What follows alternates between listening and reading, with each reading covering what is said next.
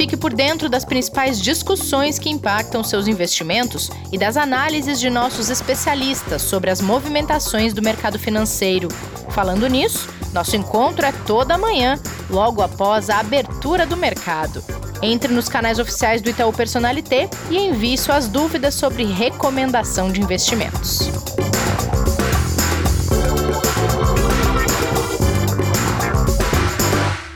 Investidor em Foco desta terça-feira já está no ar. Bem-vindas e bem-vindos ao episódio deste dia 25 de maio de 2021, nosso dia feliz da semana, porque a gente tem aula com o professor Martim, não é mesmo, Kleber? Tudo bem? Tudo bom, Rê? Bom dia, bom dia aos nossos ouvintes, aos nossos ouvintes. Boa tarde, boa noite para quem ouvir depois. E é um dia feliz dependendo da nota que ele dá para a gente no final da aula, né? Assim, é feliz pela presença dele. Bom Ih, dia, Rê, bom dia, Kleber. Olá. A nota sempre justa, tá? A nota será sempre justa, tá? Viu só? Kleber já é começou coisa... querendo pedir ponto, tomou é, uma do tá professor tá aí, ó. É, isso, e nem maçã eu trouxe. Nem maçã eu trouxe. Vai ter que participar mais hoje, Kleber, para poder maçã mostrar interesse. Tem que ser mais antigo para entender, né? Os mais jovens falam que cada falando de maçã, professor. Cara, né? Bom dia, professor. Boa. Muito bom dia, muito bom dia a todos. Bom dia, boa tarde, boa noite, como seja. Muito bom, gente. Bom, a gente tem tema super atual na nossa aula de hoje e antes tem duas coisas atuais de mercado e cenário também para falar com vocês, meninos.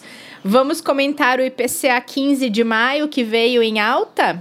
Vamos lá, Rê. Veio em alta, mas ao mesmo tempo melhor do ponto de vista de pressão inflacionária do que o mercado aguardava. Tá? É, a gente teve ali uma preocupação muito grande nos últimos meses, né, que continuam ainda, mas se reforçando muito pelo risco, né, que praticamente é certo da inflação, né, romper o teto do governo, né, de 5,25% para 2021, isso provavelmente vai acontecer, né, já é meio que absorvido isso pelo mercado, e o PCA 15 veio confirmar duas coisas. Primeiro, isso, né? É, e segundo, também a direção de política monetária, né? Mais rocks, mais agressiva ali para trazer os juros para o nível neutro do, do Banco Central, ah, com as decisões do Copom que a gente vai acompanhar aí as próximas, provavelmente puxando a Selic para segurar um pouco mais, para tentar controlar um pouco mais essa inflação. Hoje veio de 0,44%, tá, o, o, indicador da primeira quinzena do mês de maio, é, que era esperado na mediana 0,54, então ele avançou, mas avançou um pouco menos do que o mercado tinha previsto, mas mesmo assim não deixa de ser muito forte. Tá? Em 12 meses, a gente está falando de 7,27%. Dado interessante, em maio de 2020, que foi logo depois do, do, do, da pressão mais forte né, da, da pandemia aqui no Brasil, a gente teve uma deflação de 0,59 tá, no IPCA 15. De lá para cá, só tivemos altas, é, com uma pressão muito forte no final do ano, até o mês de março, e aí a gente vê essa, esse é vamos dizer assim, um pouco de um alívio, tá? Nove, a gente teve em março 0,93, em abril 0,60 e agora em maio 0,44. Mas lembrando que de março para maio foi quando a gente começou de novo a ter restrições de mobilidade, controle realmente de saída das pessoas, redução de serviços, muito por causa da segunda onda da pandemia aqui no Brasil, né? Então, é uma pressão muito forte, sim, porque comparado com o ano passado, os 12 meses de maio de 2020 do IPCA era de 1,96% né, ao ano, sustentava aquela Selic mais baixa que o Banco Central levou, né? E agora a gente sai de 1,96 para 7,97 em 12 meses. É uma alta muito forte, muito relevante e pode ser maior ainda com reajustes que a gente vai ter agora, já teve recentemente, né, da energia elétrica, que tem um peso muito grande, que no IPCA 15 já foi a que teve a maior pressão, com 2,31%, e os demais setores que vão sentir também devido à retomada da atividade. Então, é um dado que não é ruim, né, do ponto de vista de retomada da atividade, mostra uma pressão um pouco menor da inflação, mas acende um sinal de alerta, sim, é, até para as projeções que a gente vai ter aí de aumento de juros e da própria inflação para os próximos meses. É verdade. Bom, ainda em cenário local, Clever, muita atenção, claro, para essa questão inflacionária, mas tem um outro ponto de atenção que interessa a todo mundo, porque fala de imposto e teve um acordo no Congresso sobre a proposta de reforma tributária e a partir de agora o Senado vai analisar esse texto de proposta de reforma. Então, uma expectativa gigante do mercado em torno disso também, né, Kleber? Dividindo aí atenções com a questão inflacionária, questão fiscal, CPI da Covid, agora tem mais essa análise de texto de reforma tributária que pode ser o contraponto positivo das situações um pouco mais difíceis que a gente tem acompanhado, né? Porque a reforma tributária e todas essas análises estão dentro da agenda econômica, que é a agenda reformista, né, como a gente diz, que pode ajudar muito para não só a recuperação de curto prazo da economia, mas sim para sustentar realmente uma estrutura melhor. E aí, quando se fala de tributos e de impostos, principalmente para o desenvolvimento do país, né?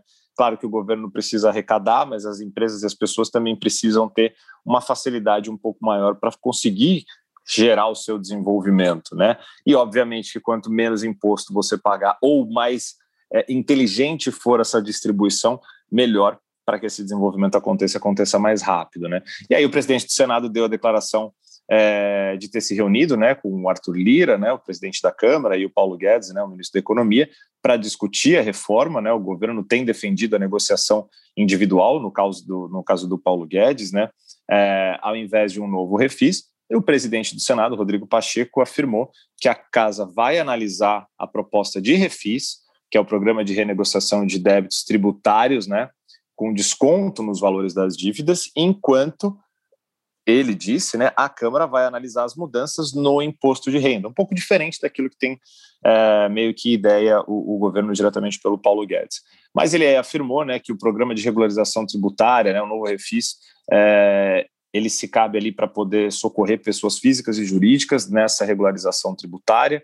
Uh, o mercado aguarda para ver como que vai ser essa análise que começa hoje, né, que eles vão fazer, e o quanto isso pode ter de impacto positivo, principalmente, tanto, repito, para esse momento de recuperação, quanto para o desenvolvimento econômico do país daqui para frente, né, professora? É, é algo que a gente tem que acompanhar e, e muito de perto, né? Assim como foi a reforma de previdência com, obviamente, uma outra relevância, né, e um outro foco, mas a tributária tem um peso muito grande também, né? É, é, ela é muito importante, Kleber, como você comentou, tanto pelos impactos que ela tem é, na relação dívida-PIB, no endividamento, mas também sobre a produtividade das empresas, né? Então, um sistema é, que arrecade bem, mas que seja mais simples, né, que seja mais justo de alguma forma, é extremamente importante para o crescimento econômico de longo prazo. Muito Boa, bom, professor. gente. E mercados Boa, tranquilos. Meninos. Hoje, é, pelo mais menos, tranquilos. É última semana de maio, como falamos na última aula, né? Maio vem se mostrando aí que realmente é, pode ter coincidências, né? Talvez algumas sequenciais, mas se tudo der certo, ele vai quebrar um pouco mais essa mística aí, porque vai indo bem na maioria dos indicadores, tanto aqui, principalmente aqui, do que lá fora, mas a gente segue aí com bolsas quase nas máximas, o dólar conseguindo se acalmar e vamos acompanhar aí o restante, que tem muitos dias até o final do mês, né? Quatro, cinco dias podem mudar muita coisa ainda. É verdade. É, a minha mãe, ela sempre fala um ditado que eu não posso repetir aqui, mas a gente não pode contar com as coisas antes delas acontecerem. É aquela é, coisa de filosofia de futebol também, que o jogo é, só termina quando acaba, é isso? Exato, mais ou menos, mas né, esse outro é, contém palavras. É, eu só tentei eu não aqui dar um comentário aqui. É, eu prefiro a do ovo, mas sigamos. então vamos lá, meninos. Porque hoje a gente vai falar de um matemático e escritor que tem chamado a atenção, conhecido aí dessa geração que gosta de misturar assuntos de exatas com humanas e de desafios de leitura. A gente vai falar de Daniel Kahneman, da história dele, dos trabalhos e de um novo livro que tem dado o que falar, chamado Noise. Martim, vamos começar explicando um pouquinho sobre quem é, por que, que Daniel Kahneman é tão importante no, na atualidade? Achei interessante que você apresentou mais como matemático do que como psicólogo, né? é, é, e, e, ele também não é economista, apesar de ser prêmio Nobel de Economia, e ele fala, eu não entendo de economia, não entendo de mercados, entendo sobre processo de decisão, né? É muito interessante porque de fato, não é comum a gente ver essa combinação de habilidades, né? De forma geral, você não vê psicólogos matemáticos, né? É, agora, em tudo aquilo que ele, que ele escreve, fica muito claro isso, né? E provavelmente a pessoa conseguiu chegar tão a fundo e de alguma forma é, tratar de uma forma é, mais sólida uma série de viés, uma série de, de, de comportamentos do ser humano e entendê-los claramente, porque ele combina essas duas habilidades, né? É, ele não foi o primeiro a falar sobre comportamento, tá? Muita gente acha que foi o primeiro, mas não é. E a gente já tem coisas escritas sobre behavior é, desde Adam Smith, né? A gente lembra muito de Adam Smith com a riqueza das nações, né? O surgimento do liberalismo econômico, né? Adam Smith, de fato, era economista da Universidade de Glasgow, mas ele era professor de ética também. E ele tem um livro muito interessante que é o, o, a teoria dos sentimentos morais, que ele aborda questões muito claras sobre behavior, né, behavioral finance, finanças comportamentais, economia comportamental, embora nem existisse esse nome. É, vale lembrar também que nós também o, o, Kahneman não foi o primeiro prêmio Nobel eh, de finanças comportamentais. Nós temos Herbert Simon, a rigor é chamado pai da economia comportamental. Ele é Nobel de 1978, mas de fato dá para dizer que o Kahneman é referência no assunto, né? Mas as pessoas falam mais de Kahneman até do que Simon e é, até mais do que Smith em termos de comportamento, né?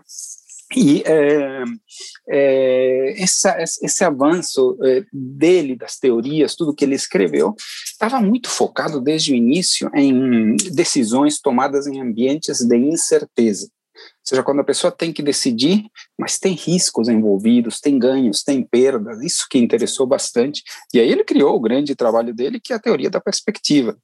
É, são duas funções, né? Numa delas ele descreve os conceitos de aversão a perdas, descreve a forma como você se comporta perante os riscos quando está ganhando, ou frente a situações de ganho, quando, como você se comporta em relação às perdas, de forma geral, quando as pessoas estão em situações de perdas tendem a assumir grandes riscos para eliminar as chances das perdas, principalmente se as perdas forem certas. Já quando a pessoa está ganhando, ela recua um pouco o seu risco, se torna menos tolerante ao risco. Olha que interessante. E a questão das dores, né? Quer dizer, a dor de uma perda, ela supera em aproximadamente 2,25 a alegria trazida por um ganho. Está vendo como esse 2,25 denota a questão matemática dele, né? Ele quantifica de alguma forma sentimentos. Olha que interessante, né? Super. É, e, tem... e, quantificar. Vamos, vamos repetir. Não, desculpa, é que assim. Que é, nada, vai lá. Eu pedi para o professor repetir esse dado, esse número, porque ele é bem relevante para o ouvinte. É, o, repete Sim. que a gente provou, professor. É, é, a questão é a seguinte: ele chega. É, porque é, ele. Matheus, matemática tem uma abordagem, abordagem estatística muito sólida, então ele sai fazendo pesquisas e perguntas, né? É, Puxa vida, você prefere isso a isso? E aí um questionário com muita gente respondendo as perguntas, ele acaba depois, através de tratamento estatístico, de regressões, acaba chegando a esse número médio de que é, as perdas doem mais do que as alegrias que trazem os ganhos numa proporção de 1 para 2,25. Ou seja, é o seguinte, é, sabe, então, tipo, vou te dar um exemplo aqui. Imagina que você estivesse saindo de casa, tomara logo, logo todo mundo pode sair de casa tranquilamente, né? E você encontra uma nota de 100 reais no chão. Né? Putz, você fica contente, já fica pensando que fazer o que com esse dinheiro tal.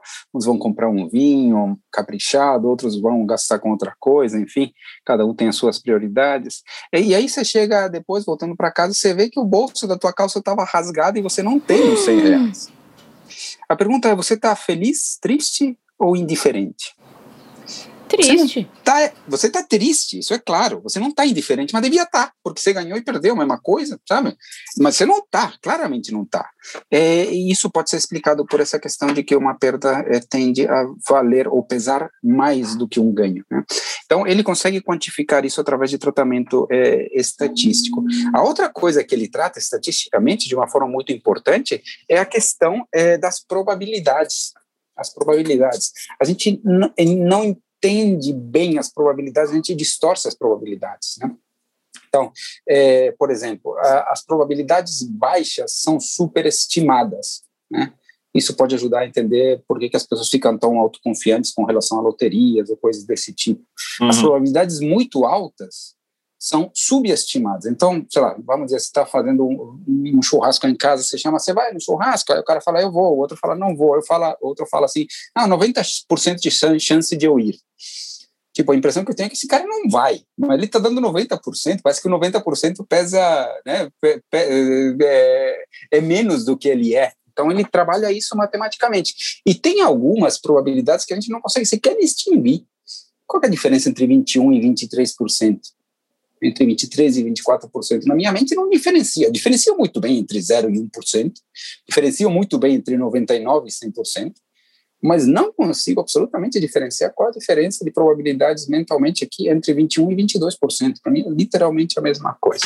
Então, enfim, é, isso é mais uma questão, e obviamente né, nada mais claro do que o mercado financeiro de como a combinação entre possíveis ganhos e perdas e probabilidades. Então, a teoria dele se encaixa muito bem no mundo dos investimentos, né? Então, quer dizer, todos esses avanços estão. Ele chegou a publicar é, o livro né, é, Rápido e Devagar. Pois esse, é, professor, esse livro eu ia foi. perguntar super, dele, professor, é, exatamente. Esse livro é. foi super não vou dizer polêmico, mas ele deu muito o que falar, né? Sim, é verdade, é verdade.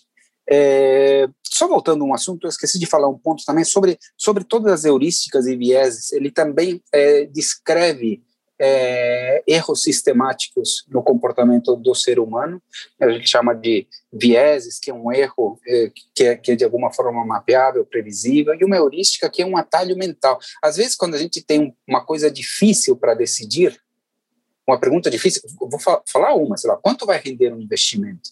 Às vezes você substitui mentalmente isso por uma resposta de mais, mais fácil né, por uma pergunta de resposta mais fácil. Por exemplo, quanto rendeu um investimento? Esse é fácil, esse é observável, sabe? E as pessoas às vezes tomam decisões através de uma escolha de sim uma simplificação mental. Então ele trabalha bastante tudo isso. E aí sim, é, voltando aí, desculpa aí, é, ao livro Rápido e Devagar. O livro Rápido e Devagar ele é, a, tem uma principal novidade que foi a forma como ele está escrito, porque de fato praticamente tudo que está escrito no livro é rápido e devagar, duas formas de pensar, já tinha sido trabalhado em papers acadêmicos, em artigos científicos, com uma base matemática é, mais sólida. Acho que a grande novidade é que é, no livro se consolida a expressão sistema 1 e sistema 2, é, essas ideias existiam antes também, mas não tinham exatamente esse nome. Muita gente chamava de outra forma. A professora Vera Rita de Mello, uma grande estudiosa aqui é, brasileira, ela chama isso do eu quente e do eu frio. Né? Jurandir Macedo, ele chamava isso do, do, do jacaré e do Dr. Spock. Né, sabe? Ou seja, é, e na verdade é isso, sistema 1 e sistema 2.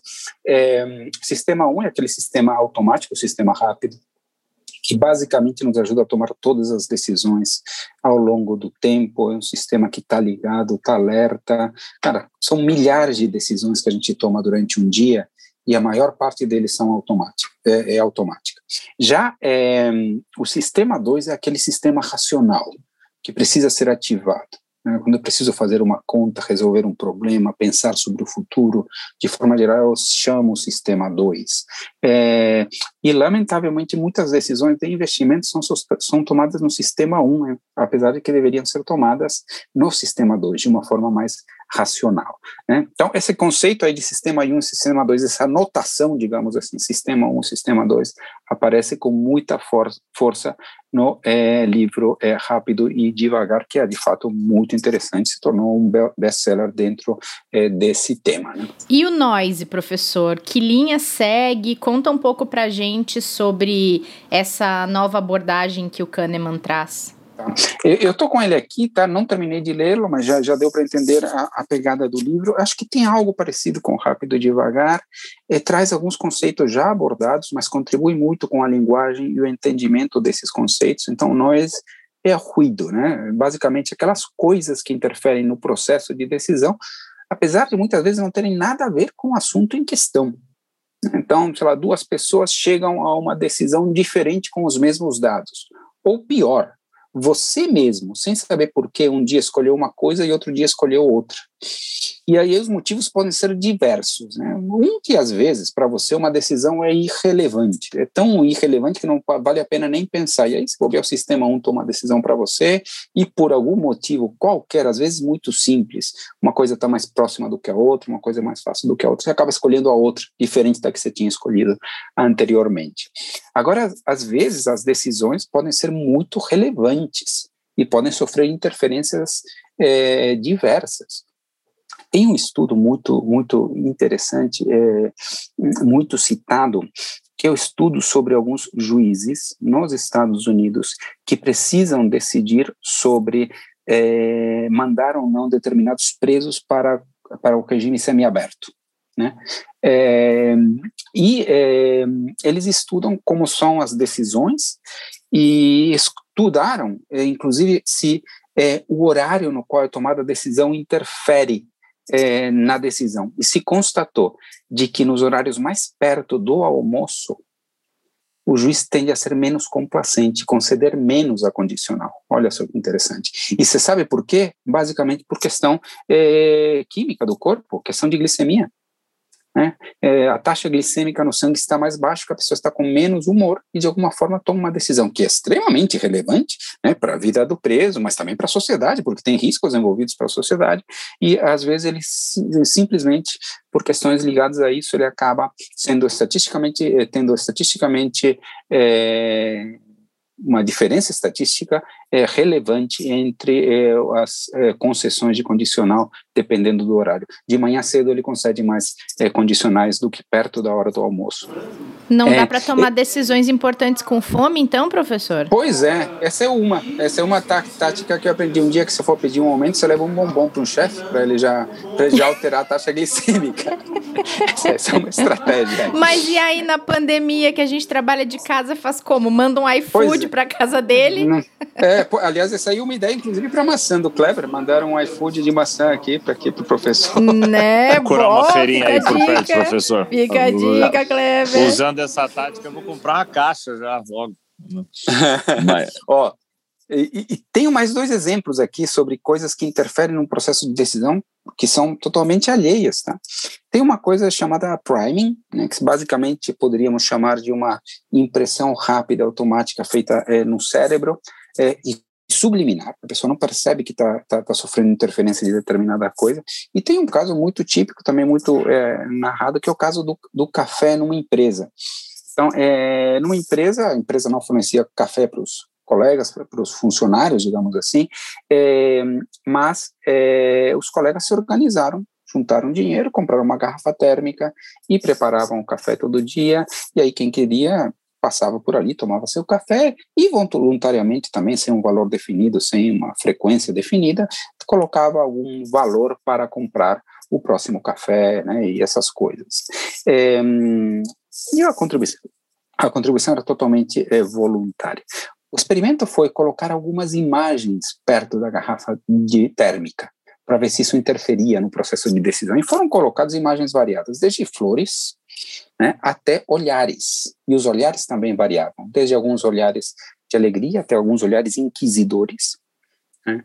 E o que se constatou é que a, aquilo é, é a taxa de doação, os, os, valores que foram colocados para é, comprar é, o novo café variavam de forma é, significativa quando você colocava olhares e principalmente quando os olhares eram inquisidores.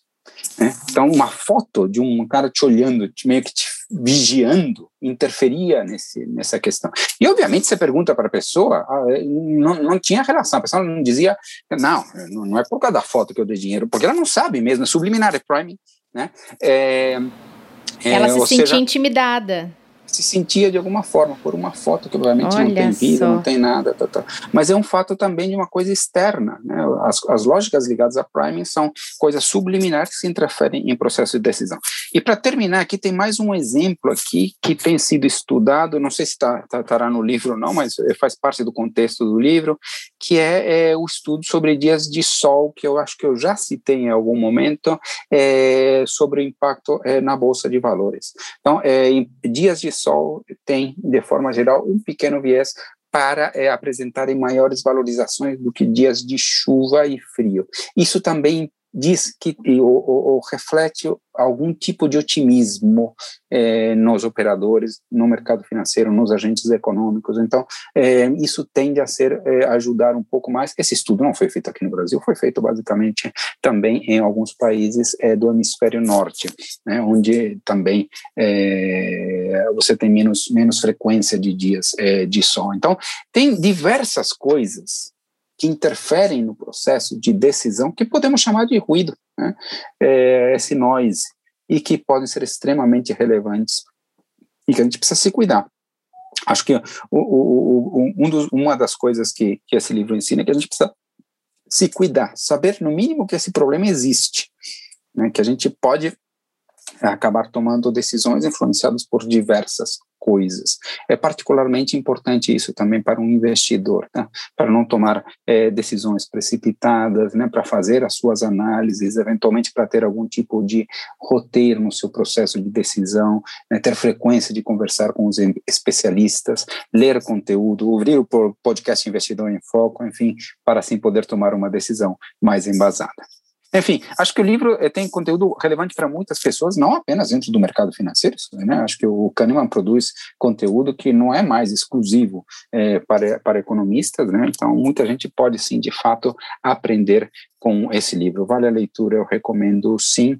Estou né? terminando o livro e aí também, é, se quiser, outro dia a gente conversa um pouquinho mais sobre o assunto, Renata e Kleber. Muito bom, professor. Até porque a gente toma decisões o tempo todo na nossa vida, né? O dia todo sobre várias coisas, inclusive sobre os investimentos. Então, é sempre legal ter uma uma certa uh, visão mais abrangente de tudo que pode impactar no, no que a gente está fazendo, às vezes de forma automática, né? Sim, não, perfeito. A gente, inclusive, eh, toma milhares, são milhares de decisões. Algumas muito simples, acabo aqui de mexer nos papéis aqui que estão é, na minha mesa, mas foi uma decisão, né, foi tomada e, é, e, foi realizada pelo sistema 1, digamos assim, não parei para pensar nisso, mas ao todo, no contexto de um dia, a gente toma milhares de decisões, e é importante que, principalmente aquelas que serão mais relevantes, é, sejam tomadas com bastante cuidado com o sistema 2 e tentando evitar alguns tipos de ruído.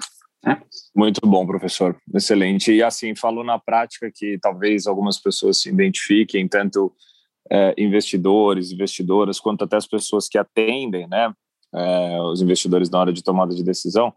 Eu, assim, trago aqui relatos, posso, poderia trazer vários, mas assim, de, de forma genérica, diversas vezes, reuniões que foram é, reagendadas ou calls que foram remarcados exatamente por na hora que ia conversar com, com o investidor, ia conversar com a pessoa, via que ela estava com outras tarefas muito mais importantes relevantes e urgentes para resolver do que tomar aquela decisão naquela hora, né? Não tem problema nenhum, não é, não são algumas horas ou alguns dias é, que vão fazer uma grande mudança e nem que você vai perder a oportunidade da vida na hora de tomar uma decisão sobre investimentos e tomá-la com, com cautela, com cuidado e com foco, né? Tipo, deixa quando tudo tiver resolvido do, do, das outras questões, e conseguir se dedicar, essa tomada de decisão vai ser muito mais consciente, né, professor? É, é que às vezes a gente na correria para conseguir resolver tudo da melhor forma, ou na verdade parece da melhor, mas na verdade é só a forma mais rápida, a gente acaba fazendo as coisas quando poderiam ser feitas com mais calma, né? Então é uma excepcional dica, porque parece que ela não é técnica, né? Parece que ela é, é algo um pouco subjetivo, mas não é né? Porque uma decisão tomada de forma equivocada, o resultado pode ser não positivo ou até catastrófico, dependendo de qual for. Né? Então Exato, é uma baita é isso mesmo. orientação. E, e, particularmente decisões ligadas ao investimento, que envolvem emoções muitas vezes fortes, né, sobre eh, esperanças de ganho, sobre medos em relação à perda, muitas vezes elas são tomadas de forma instintiva, o que é muito ruim. Né? Os efeitos de manada, por exemplo, tanto nos ganhos em movimentos de alta, né, como em movimentos de perda, muitas vezes refletem isso. Um conjunto de investidores que estão tomando decisões com o sistema 1 para se comparar com os outros, para não ser o único a ficar de fora, etc., que são sentimentos, não tem algo ligado a, a fundamentos, algum conteúdo econômico, financeiro relevante. Então, é importante, assim, saber separar aquelas decisões decisões que precisam é, ter uma análise, exatamente como você comentou. Muitas decisões de investimento precisam disso, sim. É importante, então, que sejam tomadas de forma muito consciente. Muito bom, gente, muito bom. Gostei muito desse papo.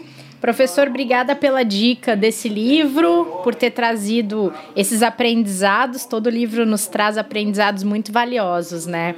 Muito legal, muito obrigada. Só um comentário, Kleber. Acho que você ganhou ponto positivo de qualquer forma. Tinha começado mal, mas terminou bem, viu? Kleber? Obrigado, professor. Ufa, e, e, uma outra recuperou. lição que eu saio daqui. Pega essa, mais um ponto, acho que agora eu estou na sua frente. Outra lição que eu saio daqui é cheque muito bem os bolsos da sua calça antes de sair de casa. É, eu guardei isso comigo, vou ter muito mais atenção daqui em diante. É muito bem. É, é, importante também. É importante também. Muito bom, gente. Até a próxima aula. Até. Obrigado, Rê. Obrigado, professor. Até amanhã. Até, Kleber. Até o próximo episódio. Gente, obrigada pela companhia. No próximo episódio tem estreia da Ana Leone aqui no podcast. Não percam, viu? É nessa quarta-feira, dia 26 de maio. E até lá, não se esqueçam de se inscreverem nos nossos canais, na sua plataforma de podcast favorita, combinado? A gente se encontra no próximo. Até lá! Fique por dentro das principais discussões que impactam seus investimentos e das análises de nossos especialistas sobre as movimentações do mercado financeiro. Falando nisso, nosso encontro é toda manhã, logo após a abertura do mercado. Entre nos canais oficiais do Itaú Personalité e envie suas dúvidas sobre recomendação de investimentos.